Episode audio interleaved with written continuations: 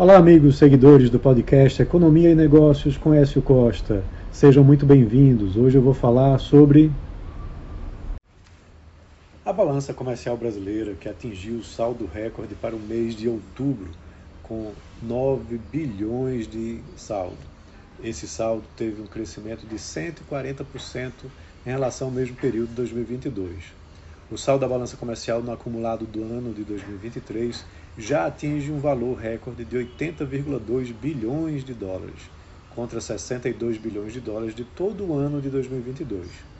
O resultado positivo em outubro foi puxado pelo aumento da venda de petróleo, combustíveis e soja, além da forte queda nas importações. O resultado de outubro veio de uma queda significativa de 20,9% nas importações para o mês por dia útil, na comparação com o mesmo mês de 2022 mesmo com a queda das exportações de 0,3% por dia útil para o mesmo período. Com isso, o saldo da balança comercial disparou 140,1% em relação ao mesmo período de 2022 e a corrente de comércio caiu 10,1%, que preocupa.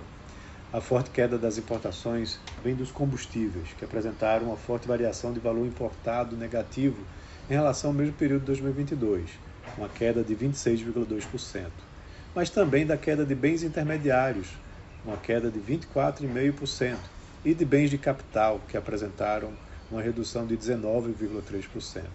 Essa queda reflete a desaceleração internacional do preço das commodities, mas também dentro do país, já que o volume importado também caiu.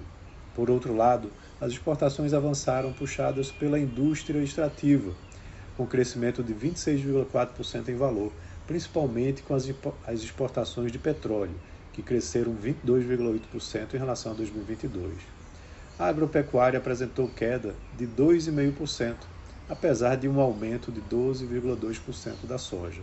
A indústria de transformação, por sua vez, apresentou queda forte de 9,1%, mesmo com um crescimento de 43,2% de óleos combustíveis.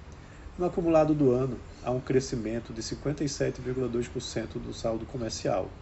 O saldo recorde vem se montando a partir de uma forte queda das importações de 12,2%, tanto em preço quanto em volume, com uma, resiliência das exportações que mantiveram um crescimento de 0,3%, principalmente pelo aumento do volume exportado, já que os preços também apresentaram forte queda na comparação anual uma queda de 7,6%.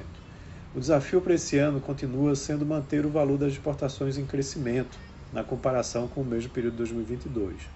A corrente de comércio apresenta saldo negativo crescente de 5,3%, mostrando que a desaceleração internacional também ocorre aqui no país, um resultado preocupante, apesar dos recordes recorrentes nos saldos da balança comercial. Então é isso. Um abraço a todos e até a próxima.